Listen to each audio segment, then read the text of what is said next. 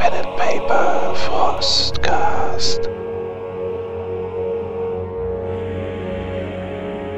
Moin Moin und damit willkommen zu einem weiteren Frostcast. Wir haben uns heute ein weiteres Thema vorgenommen und zwar wollen wir ein weiteres Mal über die WOD sprechen, die Welt der Dunkelheit, mit dem Oberthema, Unterthema Mage.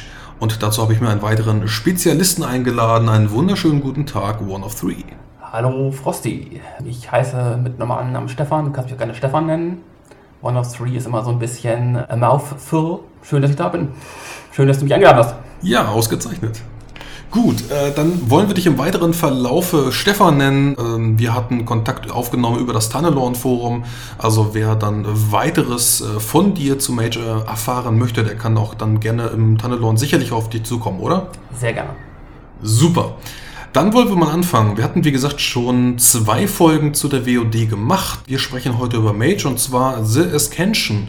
Übersetzt dann, ähm, ja, willst du einfach mal ein bisschen was zu dem Namen sagen? Also sowohl Mage dann als eben auch zu den Ascension, also den Erleuchteten?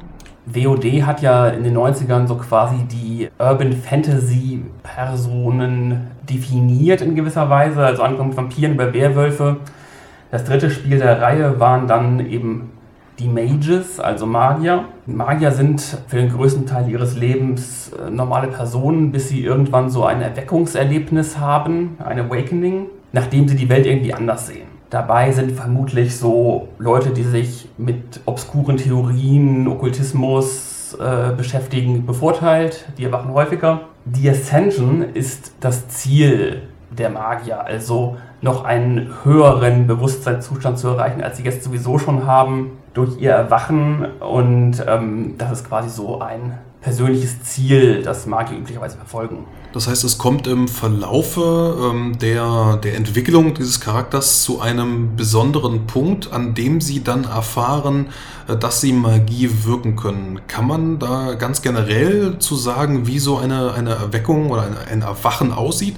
Oder ist das immer sehr speziell, wenn ich jetzt ein, beispielsweise ein okkultistisches Buch lese, weil ich mich für, ich sage einfach mal, Satanismus interessiere und dabei dann merke, dass ich Magie wecken kann? Ähm, oder wie sieht sowas aus?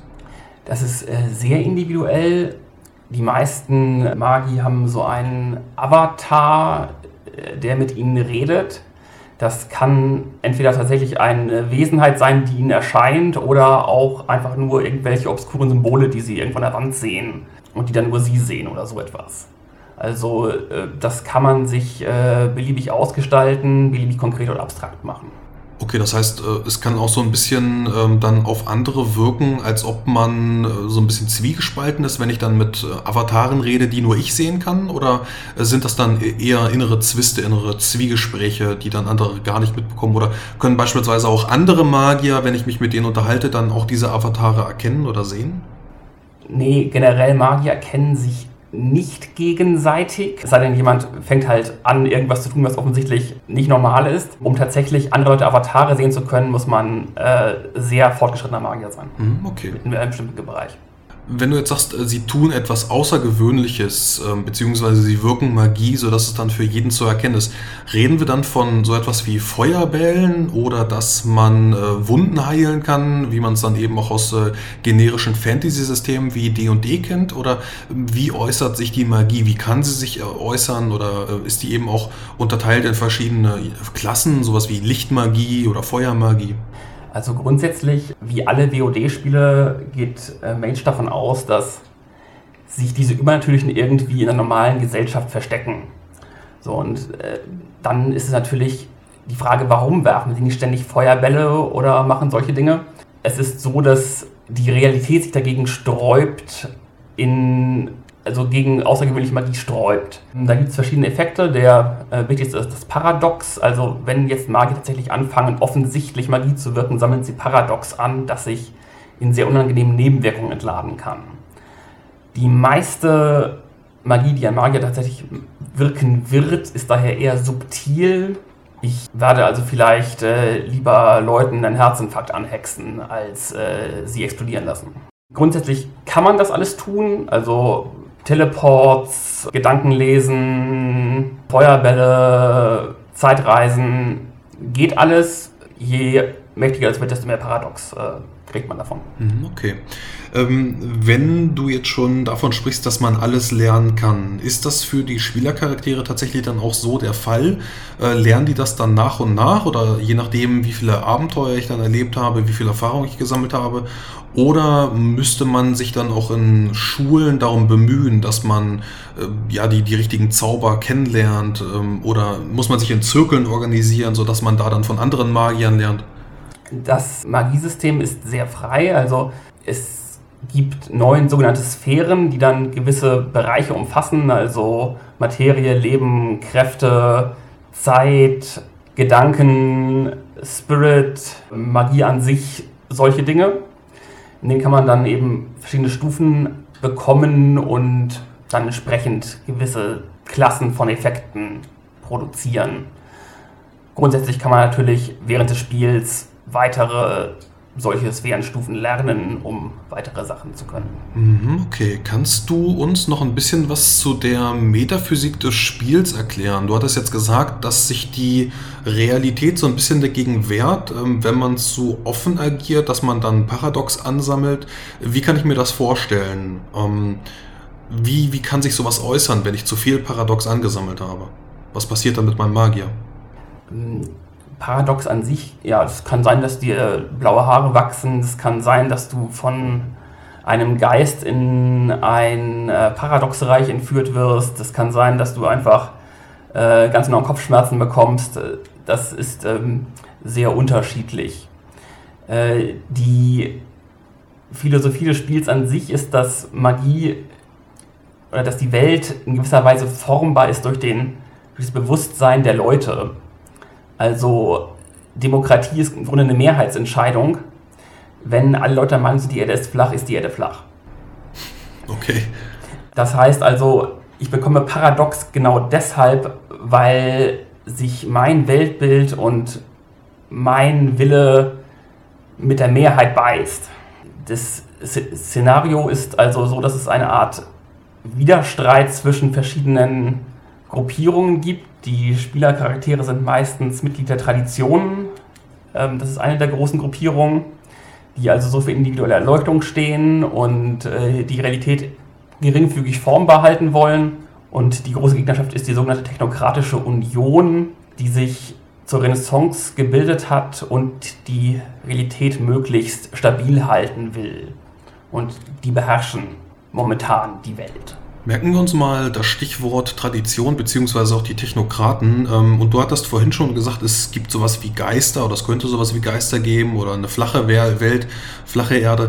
Kannst du ein bisschen was zu der Welt an sich erzählen? Also ist das dann in unserem Jahr 2019, 2020, spielen wir auf der Erde so, wie sie existiert oder gab es irgendwelche anderen Begebenheiten? Ich meine, bei der WOD ist es ja tatsächlich so, dass man normalerweise zumindest in unserer Realität spielt. Ist das hier beim Mage auch so oder gibt es andere, andere Dinge, die dann passiert sind? Grundsätzlich ist das so im Großen und Ganzen unsere Welt. Die WOD ist ja die World of Darkness, deshalb äh, wird empfohlen, das alles so ein bisschen düsterer darzustellen. Das heißt, alle Probleme sind irgendwie größer. Die Hauptlinie spielt also so in den 90ern, 2000ern, je nachdem wann die Bücher halt veröffentlicht sind. Es gibt, wie bei allen WOD-Systemen, eine klassische oder eine frühere Variante, die früher spielt. Äh, bei Werwolf ist das irgendwie der Wilde Westen. Vampire gibt es dann auch noch ein Buch fürs Mittelalter. Äh, für die Magier ein Buch um äh, die Zeit der Aufklärung, weil das eben für die Magier und ihren zentralen Konflikt sehr relevant war. Aber es gibt eigentlich eine ausgestaltete Zeitlinie, du kannst das ansiedeln, wo du meinst und wo du möchtest. Die meisten werden wohl tatsächlich heute irgendwie in der Gegenwart spielen. Mhm, okay. Dann hattest du eben von Geistern gesprochen, ähm, die beziehungsweise auch Geisterwelten. Wir kommen dann sicherlich später nochmal zu dem Umbra der Schattenwelt. Aber wenn du jetzt Geister sagst, dann die Frage, äh, du hattest sie auch schon genannt, die Vampire oder die Werwölfe. Ähm, wie interagieren Magier oder wie können Magier mit anderen Kreaturen interagieren? Ähm, Mumien oder Feen sind auch nochmal ein Beispiel. Gibt es da Überschneidungspunkte? Mögen die sich, mögen die sich nicht? Ähm, oder stehen die eben auch gar nicht in Kontakt miteinander? Ähm, Magier sind eigentlich per se große Individualisten. Ähm, wenn man jetzt unbedingt Crossover machen will, dann ist das, denke ich, sehr gut möglich. Ähm, Äh, wir hatten mal irgendwie so eine Wehrkatze mit in unserer Magus-Runde, weil ein Spieler das gerne spielen wollte. Also das geht schon. Ähm, du hast halt bei OWOD Crossover immer das Problem, dass du so gewisse Widersprüche zwischen den Reihen hast. Ne? Also entweder kann die Technokratie die Welt beherrschen oder Pentex oder die Vampire. Da muss man sich irgendwie entscheiden oder einen Mittelweg finden oder wie auch immer, sonst ähm, wird das nicht funktionieren im Spiel. Geisterwelten gibt es natürlich auch, wie du sagst. Also Magus hat da äh, sogar zwei Bücher, die sich damit ausgiebig beschäftigen, wenn man Expeditionen in die Geisterwelten machen will, was man da alles erleben kann. Da ist man sehr frei, da kann man auch beliebig hinzudichten. Das ist äh, sehr abgefahren, mit dem Cadillac um den Saturn fahren oder ähm, äh, solche Dinge. Ja, in jedem Geisterreich findest du da einen privaten Gott, der da wahrscheinlich herrscht oder sowas. Also da kannst du dich voll austoben. Also jeder findet da seinen eigenen Himmel, wenn du willst. Okay, also in der Geisterwelt kann dann der Spielleiter, die Spielleiterin kann dann quasi so ein bisschen äh, sich, sich überlegen, was man da noch machen könnte. Da ist dann der Kreativität äh, sowohl der Spielleitung als auch der Spieler äh, frei. Genau, ja. Richtig. Gibt halt diverse Bereiche vorgeschlagen und ich kann sich da voll austoben. Gibt es in der Welt irgendwelche wichtigen Geschehnisse, die für mich wichtig sind zu wissen, wenn ich jetzt äh, anfange mit, mit Mage? Gibt es größere äh, Erzmagier? Gibt es wichtige Städte, sowas wie meinetwegen Berlin oder New York, die für mich interessant sind? Oder sind das dann Magier, die sich eher in der, in der Natur sehen, so wie die Werwölfe, die hatten wir auch schon einmal besprochen, dass die die ganze Zeit in irgendwelchen finsteren, tiefen Wäldern leben und äh, von, den, von den großen Städten eigentlich nichts wissen wollen? Also wie gesagt, es gibt diesen äh, zentralen Konflikt zwischen den Traditionen und Technokratie. Also es, die Traditionen haben einen Rat, wo neun Magier sitzen, einen für jede Tradition. Ich glaube, es ist nie ganz klar, wer jetzt jeweils der das Mitglied im Rat ist. Das wechselt dann ab und zu mal. Ähm, ich weiß aber nicht, ob jemals alle von diesen äh, Ratsmitgliedern ausdefiniert wurden. Also da ist man offen. Ansonsten kooperieren Magier dann häufig in so kleinen Gruppen oder größeren Gildehäusern, die irgendwo stehen, die man sich auch relativ frei auf die Landkarte setzen kann. Wenn du also in äh, Berlin spielen willst, dann steht dein Gildehaus halt in Berlin. Das ähm, ist nicht so auf die reale Welt irgendwie äh, festgelegt. Okay, ähm, du hattest jetzt gesagt, die Tradition, da gibt es dann die, die ähm, Ratsmitglieder. Kann ich dann davon, einfach davon sprechen, dass die Traditionen sowas wie die guten TM sind und die Technokraten sind dann sowas wie die bösen TM? Das ist auf jeden Fall in den ersten Editionen ganz klar so. In späteren ist das eher so ein bisschen ambivalent gestaltet. Da gibt es dann auch Leute, die das eine oder das andere mögen. Standard ist auf jeden Fall, man spielt mit der Tradition, also arbeitet für diese Gruppierung. Okay, was macht dann die Technokraten ähm, böse? Was heißt, ähm, wie unterscheiden die sich von, den, von der Tradition und welche Ziele haben die einen, welche Ziele haben die anderen? Warum bekämpft man sich überhaupt? Die Traditionen sind so größtenteils eben Magier, die gibt es dann verschiedene Geschmacksrichtungen. Da haben sich die Autoren ganz eindeutig an verschiedene Rollenspiel Klassen oder Vorstellungen orientiert, also klassische Magier, Druiden, Schamanen, äh, Shaolin-Mönche und solche Dinge. Die Technokraten sind sowas wie Hyperwissenschaftler, also eher so Laserkanonen, äh, Men in Black, äh, Cyborgs, sowas. Während die Traditionen auf persönliche Erleuchtung zielen und eben ihren ihre Vorstellung verteidigen wollen, möchten die Technokraten die ganze Welt äh, im Grunde sicher und gleich machen. Also nicht dem Individuum die Erleuchtung bringen oder dem Individuum zur Erleuchtung verhelfen, sondern im Grunde die Menschheit als solche äh, stabil und äh, damit auch statisch halten. Mhm. Damit man sie sicherlich auch noch viel leichter kontrollieren kann. Das ist natürlich auch nochmal so ein, so ein Ding, was dann nochmal dazu fällt, ja. Genau, ja. Also äh, einer der äh, technokratischen Subfraktionen heißt dann auch ganz passend New World Order. Ja, die kennt man sicherlich auch aus verschiedenen Verschwörungstheorien. Genau, also das spielt da ganz viel mit. So Verschwörungstheorien. Mhm, okay. Es bietet sich wohl sicherlich auch an, ähm, die hatten wir bisher noch nicht erwähnt, aber eine weitere Fraktion wären dann wohl die Nefandi, die dann so ein bisschen verglichen werden mit dem Werwolf-Würm, den wir ja schon gehört hatten, oder auch so ein bisschen mit diesen Cthulhuesken Weisheiten oder Wesenheiten, ähm, was ich persönlich auch ganz spannend finde, weil ich ja so ein bisschen aus der Ecke komme. Das heißt, ich könnte auch damit dann die Welten verschmelzen und da so ein bisschen ähm, diesen, diesen äh, Horroraspekt mit reinbringen, der dann wesentlich, also weniger Politik und mehr, mehr Grausamkeiten, sag ich einfach mal. Klar, also ähm, wenn du irgendwie Monster jagen gehen willst oder so, das kannst du natürlich auch ganz super machen. Nefandi sind da auch äh, dankbares Ziel, sag ich mal. Grundsätzlich ist diese Triade, die wir schon bei Werwolf gesehen haben, also mit äh, Dynamik, äh, Stasis und Entropie, ähm, auch bei Magus präsent. Die Technokraten stehen dann eher für die Statik. Ähm, Nefandi sind entropisch, also ähm, zerstörerisch. Hm, Chaos.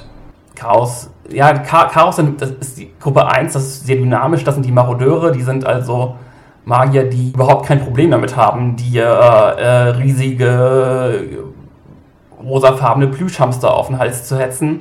Äh, das ist dann also quasi die äh, dritte Gruppe, die zu viel äh, Dynamik hat. Okay, das heißt, äh, das heißt, wenn irgendein Magier dir äh, in einem Kaufhaus den, den Feuerball auf den, den Hals setzt, dann wäre das ähm, schon so chaotisch, beziehungsweise ähm, als, als Marodeur hätten sie dann schon so viel ähm, Paradox oder Paradigma angesammelt, dass denen das egal ist. Genau, also Marodeure sind quasi, die kümmern sich nicht allzu sehr um die Vorstellungen anderer Leute. Die sind so in ihrer eigenen äh, Vorstellung gefangen, dass ihn das Paradox nichts mehr anhaben kann. Ja, sehr schön. Also auch das ist eine weitere Fraktion, die man dann bekämpfen könnte oder aber auch äh, spielen, wenn, wenn der Spielleiter, die Spielleiterin das äh, dann zulassen würde. Nee, das Spiel will ich jetzt nicht. Das ist eher ein Problem, das man eindämmt. Was mache ich dann am Ende im Rollenspiel? Also du hast jetzt gesagt, man kann dann Magier spielen und die können verschiedene Dinge tun. Wie findet jetzt eine Gruppe von verschiedensten Magiern zusammen? Gerade wenn man sich auch nicht so untereinander erkennen kann. Zumindest wenn das dann nur die größeren Erzmagier dann erkennen können. Wie, wie findet erstmal so eine Gruppe zusammen, wenn ich, wenn ich die gebaut habe?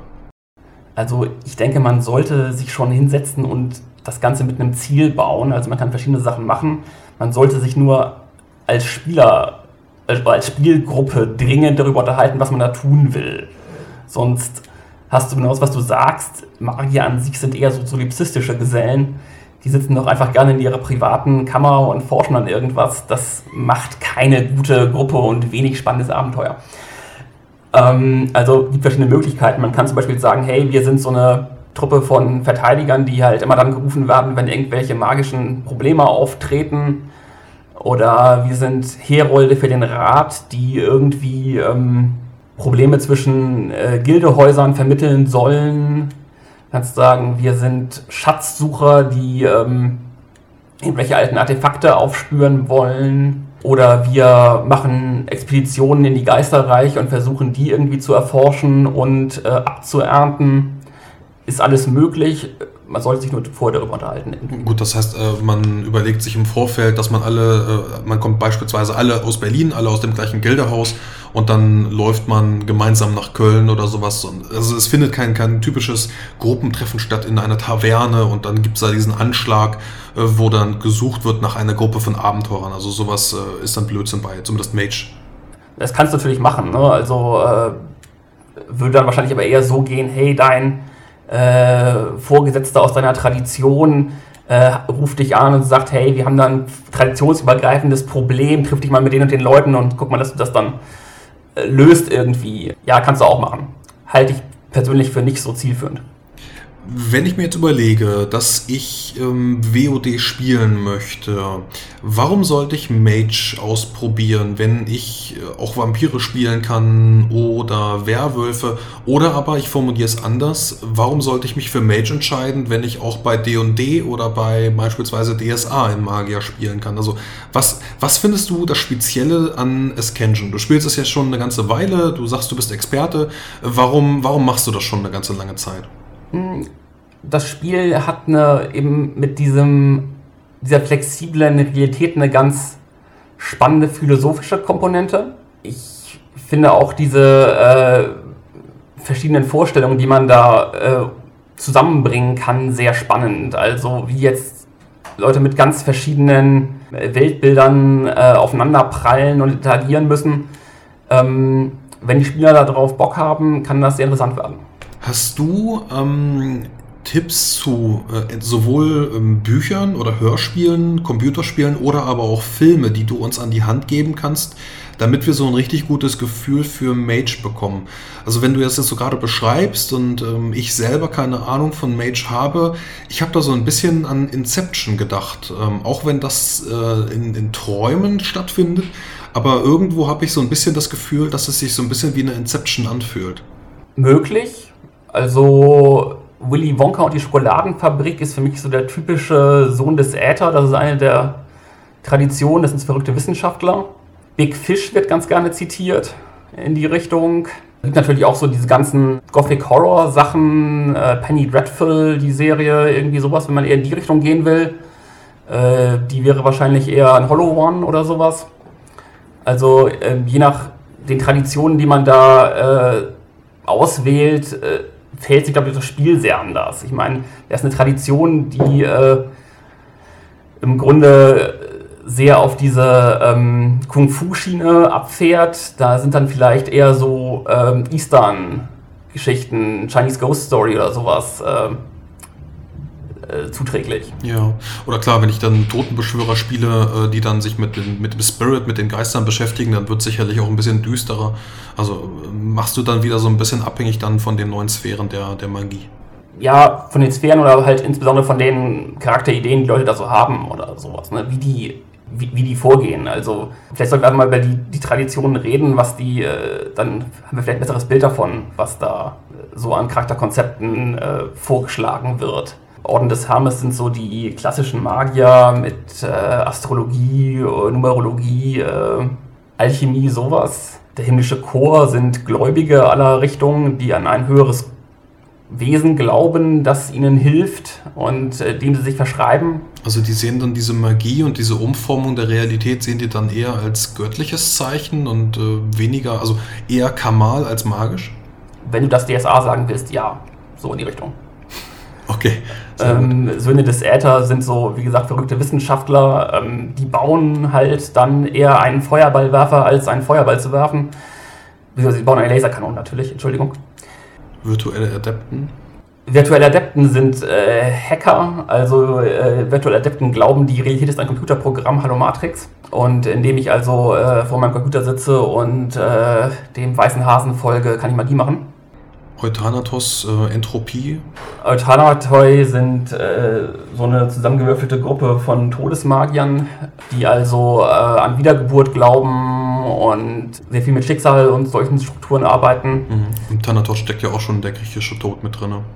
Genau. Ähm, Traumsänger haben wir noch. Traumsänger sind äh, so eine äh, Gruppe von äh, Schamanen, eigentlich eine, so eine Art Nicht-Tradition. Als Traumsänger wird jeder Schamane von irgendwoher bezeichnet. Bruderschaft Akasha sind wie gesagt so ähm, äh, Shaolin-Mönche, äh, buddhistischer Einschlag. Verbena sind Druiden oder Hexen oder sowas. Ähm, Kult der Ekstase sind äh, so Seas und Hippies und äh, Künstler und äh, solche Personen. Und je nachdem, was man halt in der Gruppe hat, ähm, wird sich das Spiel sicherlich anders verhalten oder anders funktionieren. Ja, gerade wenn du jetzt sagst Kult der, Kult der Ekstase mit, mit äh, Hippies und Künstlern und Malern oder sowas, da kann ich mir sicherlich sehr gut vorstellen, so eine Kampagne 1970er Jahre, äh, wenn man dann irgendwie, ja, okay, ist vielleicht ein bisschen verpönt, aber auch gerade Drogen nimmt oder so, da kann man dann sicherlich auch die Realität sehr gut beugen. Ja, genau. Das ist genauso so arbeiten. Ausgezeichnet. Ja, äh, also man, man sieht schon, dass äh, abhängig von den Sphären beziehungsweise der jeweiligen ähm, ja, Tradition, der man dann angehört, dass das Spiel sich dann doch sehr unterscheiden kann. Ähm, und dass man dann, äh, ja, wenn man möchte, auch so ein bisschen die, die miteinander untereinander mischen kann. Also man muss dann nicht mehr in die Vampire und Werwölfe reingehen, sondern kann dann auch innerhalb der Tradition noch eine ganze Menge an verschiedenen Einflüssen geltend machen. Wollen wir mal ein bisschen über den Erleuchtungskrieg sprechen? Ähm, denn auch das wäre vielleicht noch eine Idee, wie man äh, da so ein bisschen äh, ja, äh, Chaos stiften kann. Ja, der Erleuchtungskrieg ist wie gesagt die Auseinandersetzung zwischen den äh, Traditionen und der Technokratischen Union. da die Welt nun quasi ja demokratisch ist, was ihre Realität angeht, ähm, ist es ja theoretisch möglich, wenn ich hinreichend viele Leute von meiner Idee überzeuge, die Welt so werden zu lassen, wie ich sie gern hätte. Das heißt also, die äh, äh, Technokratische Union ist da momentan führend. Also die Welt ist eine Kugel, ähm, sie folgt gewissen physikalischen Gesetzen. Wenn man es nun schaffen könnte, die Menschheit wieder von anderen Dingen zu überzeugen, dann wäre die Welt wieder anders. Und das ist im Grunde die Idee an diesem Erleuchtungskrieg. Ja, der größte Metaplot-Einschnitt also Metaplot ist im Grunde schon vor dem Ende der OWOD, das war von Version 2 auf Version 3, ähm, wo die meisten extraplanaren äh, Reiche und Gildehäuser der Magier und der Technokraten einem Avatarsturm zum Opfer gefallen sind, äh, ist auch bei vielen Fans nicht so gut angekommen. Ja, ich glaube, die OWOD hatte dann noch gerade zu ihrem Ende hin so den ein oder anderen äh, Fan, der nicht ganz damit zufrieden war, wie die OWOD dann geendet ist, oder?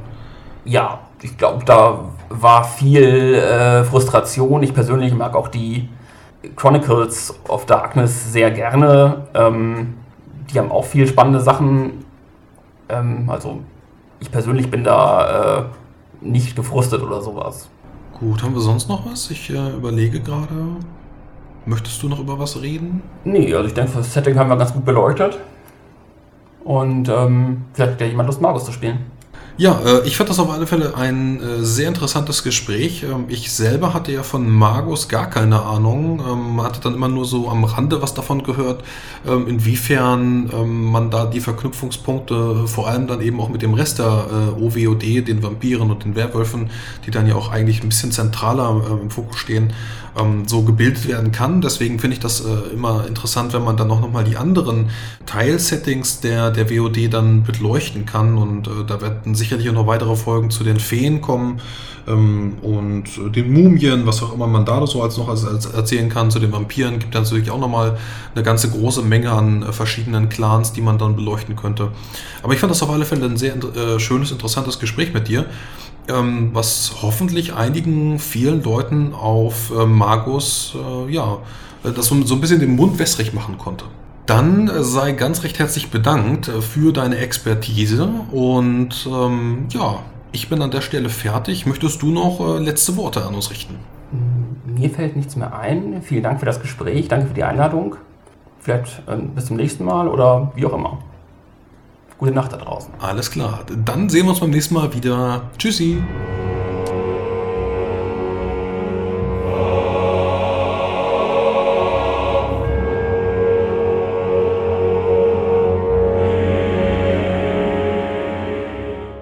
Musik im Eingang und im Abspann wurde mir wie immer zur Verfügung gestellt von Erdenstern, komponiert von Andreas Petersen. Mehr Informationen findet ihr unter erdenstern.com und das Lied nannte sich The White Guard. Ich möchte mich an dieser Stelle wie immer bedanken bei meinen Patreons, die mit 5 Dollar oder mehr dabei sind. Und das sind in diesem Monat Felixilius, Benjamin, Andreas, das Donnerhaus, mit dem ich ja eben auch dann gesprochen habe, ähm, Sven bzw. Janus, Erik und wir haben mit dabei Soso Lied. Und ähm, ja, wer mich auch unterstützen möchte und das allerdings dann unentgeltlich tun mag, der kann mir bei iTunes die fünf Sterne geben. Das haben natürlich jetzt auch schon einige weitere Leute getan. Ich habe aber noch keine weiteren Rezensionen dort, dort bekommen die ich dann äh, vorlesen würde, wenn ihr mir dann etwas da lasst. Also hier nochmal die Erinnerung, schreibt auch gerne noch ein paar äh, Worte dazu, was euch, was euch besonders daran gefallen hat oder eben äh, was ich noch verbessern könnte. Ich bedanke mich auf alle Fälle für die Aufmerksamkeit, dass ich euch an dieser Stelle äh, erreichen konnte, dass wir euch an dieser Stelle erreichen konnten und äh, dann mit 90 Minuten würde ich an dieser Stelle auch den Cut setzen. Wir sehen uns beim nächsten Mal wieder. Bis dann. Ciao.